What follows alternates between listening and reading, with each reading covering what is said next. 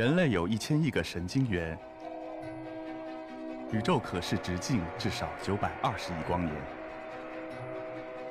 从无限小到无限大，在中科院 SELF 讲坛一起探索未知的世界。本节目由中科院 SELF 讲坛出品，喜马拉雅独家播出。大家好，我是严虎，非常感谢格子论坛的邀请。我是一名医生，精神科医生、心理医生。我也是一名教师，讲授精神病学和心理学。不管是在我的工作中间，还是我的教学中间，我发现我用的最多的技术，还是我讲授的最多的内容，其实就是孩子的童话王国——儿童绘画心理学。每一次参加各种不同的学术会议和论坛，包括今天。我都会收到特别的礼物，孩子们的画作。我们大家可以先看一看，这就是我们现场观众所提供的画作。我们可以从这两幅画中间看到什么？也许啊，你的第一感觉是杂乱，看到这些乱七八糟的线条啊，特别不舒服。也许你的第二感觉是压抑，你会发现周围都被。冷色调所充斥，而且整个画面是过于饱满。当然，也许啊，你还会有第三感觉，你会发现他所画的主体内容是非常的明确的，而且画的特别清晰。你要问我，我可以看到什么？我看到的是这个孩子所作画的顺序，他首先是从画面的中间开始的，他把主体内容画的特别的明确。清楚，而且两幅画作中间还形式多样。最主要的是，在这一个过程中间，你会发现它的整个画面还画的特别大。这一些啊，在整个绘画心理学中间，都代表了这个孩子其实是非常自信、积极、阳光、开朗，而且是富有想法的。但是很奇怪的是，在这一幅画中间，你会发现它的周边。都会被这些杂乱的蓝色所包裹着。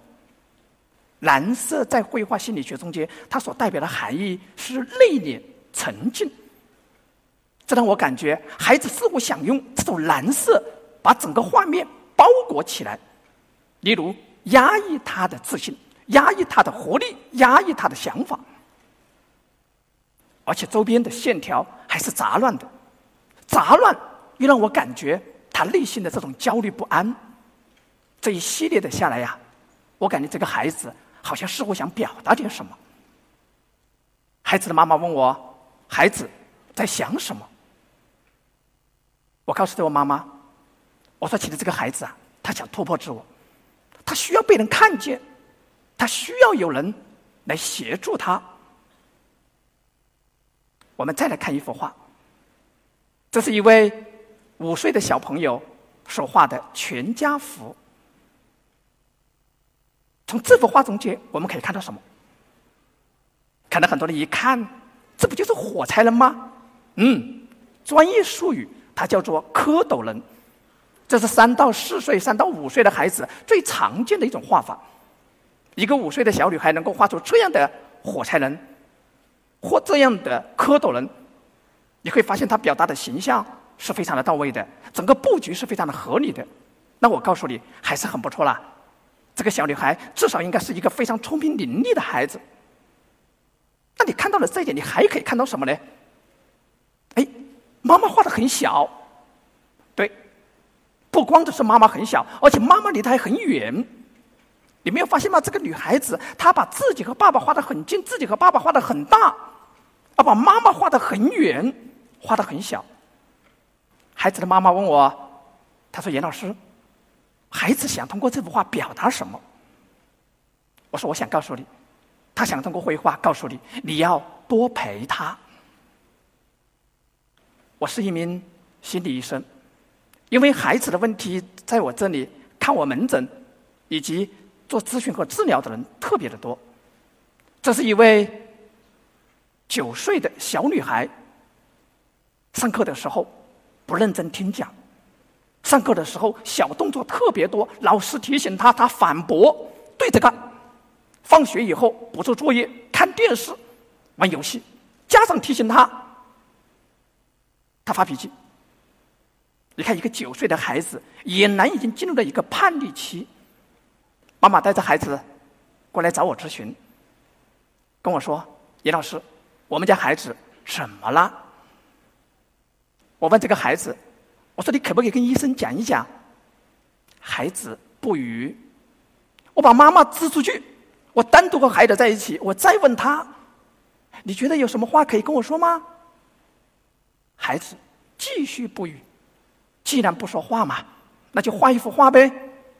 于是就画了这样的一幅家庭互动图。画完这幅画，作为一名绘画心理工作者，说句实话，我还是很清楚他在给他干嘛。但是我依然掩饰住了我内心中间对他的理解。我想问问他，他会怎么描述这幅画？孩子啊，他告诉我说：“老师，你知道吗？在我们家里面就这样子。”我爸爸一个人在客厅里面玩手机，我妈妈在房间里面陪着我看书，他也在玩手机。他们都玩手机，让我一个人看书，你觉得我看得下去吗？我听到孩子这么说，我是一句话都说不出来。孩子看到我不说话，又补了一句：“你知道吗？我妈妈和我爸爸玩手机的时候，经常一个人说话，有时候还会笑出声音来。”我的个天哪！你在孩子面前自言自语自笑，我是一个精神科医生，自言自语自笑是诊断精神分裂症非常重要的一个指标。你在孩子面前竟然扮演精神分裂症，他哪有心事啊？孩子最后还补了一句：“你知道吗？我已经跟我爸爸妈妈说过很多次了，他们总是听不进去。”原来孩子已经说过很多次了。总从头到尾就跟我说了这三句话，三句话说完，我真的不知道怎么回复他才好，于是我就站了起来，拍了一下这个孩子的肩膀，就说了一句：“孩子，你没问题，让你妈妈进来。”妈妈进来，我把孩子这一幅画复述了给了这个孩子妈妈听，妈妈低下头，就跟我说了一句：“严老师，我知道。”然后就走了。我经常在生活中间。都会让身边的一些朋友、一些孩子们去画一些画。我觉得绘画呀，可能是一个了解孩子非常好的一个工具。我们还可以再看一幅画，这幅画呀也非常有意思。这一幅画大家可以看到什么呢？可能和刚刚的几幅画相比啊，这幅画就显得比较抽象一点点。这是一个六岁的小男孩所画，可能我们看到的是，哎，两个小朋友在玩丢手绢。嗯，你想多了。我问孩子，孩子告诉我说：“我画的是我最难过的场景，最难过的场景。”我说：“那是什么？”我画的是我妈妈批评我的时候。我说：“你妈妈批评你？你看呐。”我一看，长长的辫子应该是他妈妈，左边那一个应该会是他。孩子一脸嫌弃的跟我说：“你怎么这么都不知道呢？那个右边那个就是我啊！”看到没有？那是什么？眼泪呀！你看我哭的时候，我都是什么？很难过的样子。OK，当时我就被孩子这种表现力给惊呆了。我后面也开始意识到，这也许就是儿童绘画中间的强大的夸张和表现力。他还跟我说：“你没看见吗？我妈妈批评我的时候，用手什么指着我？看那只手指。”不就指着我妈妈？我问他，我说：“你妈妈不是长头发吗？”他跟我说：“你不知道吗？我妈妈发脾气的时候，像刺猬一样的头发全部竖起来了。”天哪！我怎么也没有想到，一个六岁的孩子的表现力是如此的强。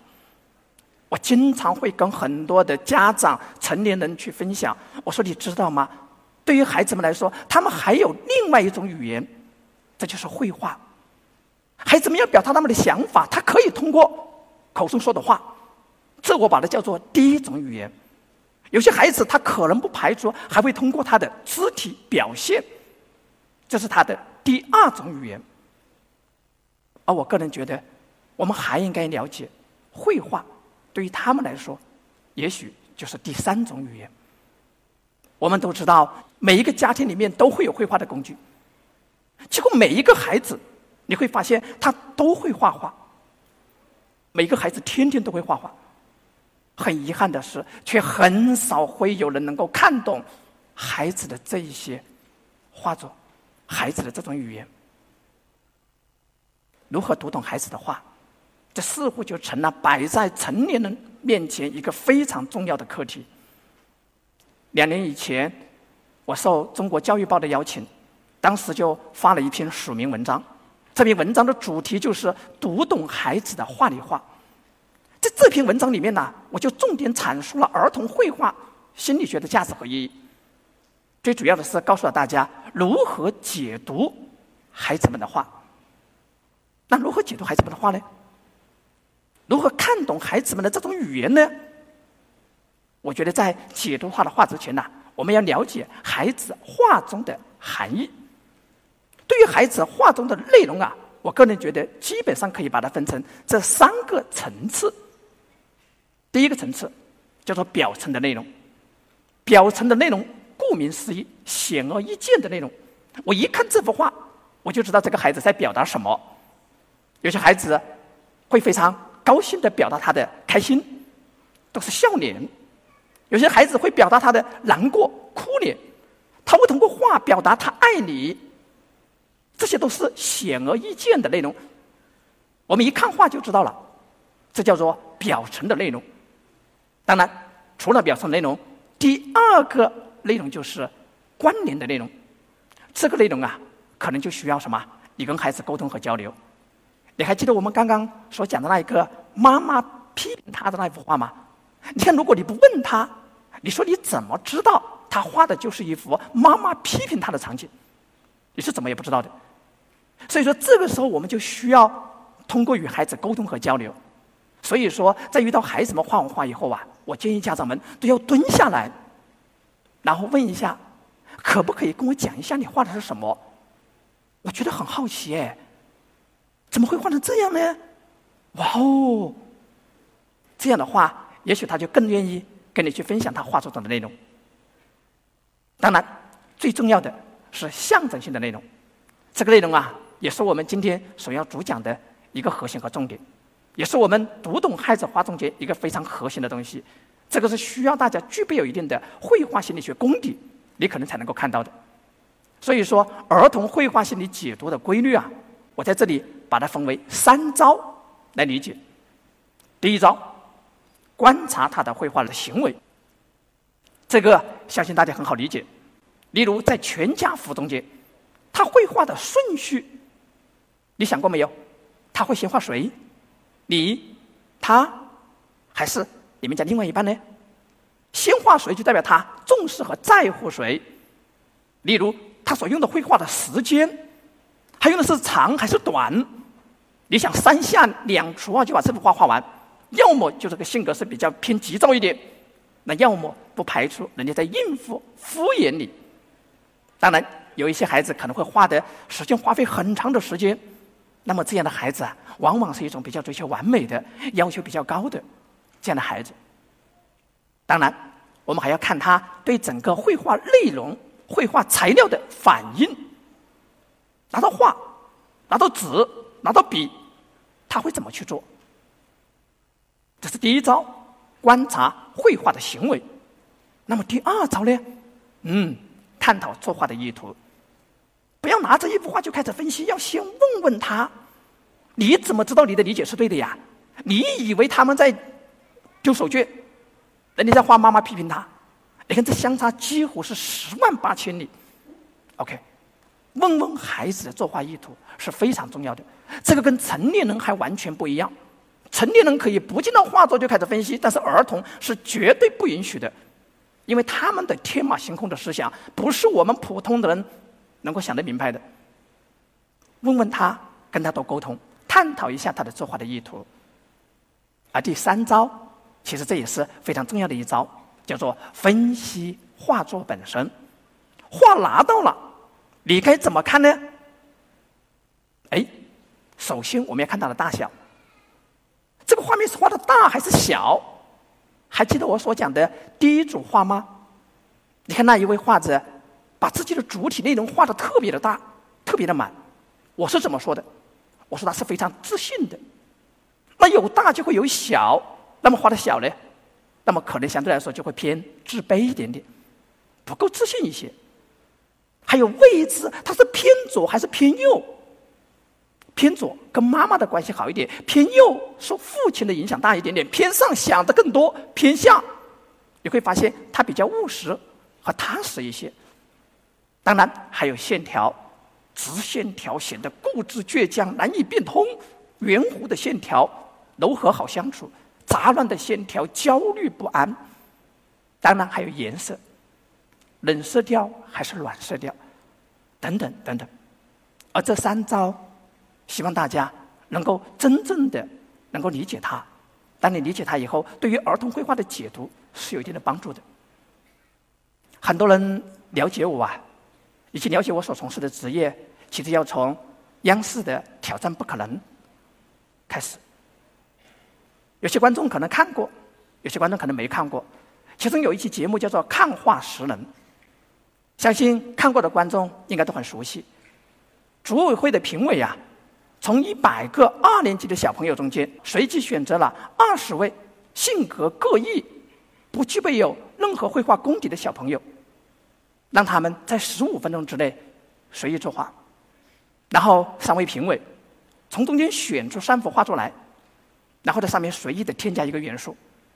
而我的任务就是通过观察这二十位小朋友，然后我要找出这三幅画作的主人。我要找出这幅画作中间添加了什么，以及是谁添加的。当然，最后我挑战成功了。我挑战主要的挑战成功主要的依据，其实就是儿童绘画心理解读的规律。我们通过一幅画，其实可以了解一个孩子的性格和他的心理状态。你知道吗？那么多孩子在台上去玩耍的时候，我也能够通过他的行为、动作，我去了解。他的这一些性格和心理状态，我把性格和心理状态作为中间媒介，然后把画和人匹配起来，那么就很容易做到了。很高兴的是，这个节目播出以后啊，引起了很大的反响，一时间成为了网红。听到这个词语，真的很不舒服。我不认为网红是一个好的词语，但是我又觉得对整个绘画心理学的推动具有很强的价值和意义。也许是因为这个节目让更多的人开始关注了绘画心理学。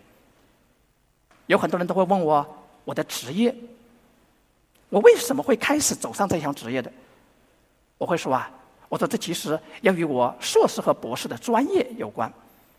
我自己本身硕士和博士都是学精神病与精神卫生，在我们那一家医院呢很特别，医生特别多，病人特别少。OK。当时就无聊，那无聊干嘛呢？总要做点事情。我就想，有这么多病人摆在这里，那就让病人画画呗。于是就让精神病人去画画，不画不知道，一画还真的别有洞天。这是一个精神病人所画的一棵树，你觉得你会画成这样子吗？还写这么多的备注吗？你能够看得懂他想表达什么吗？有意思。这只是单元素的，还有多元素的。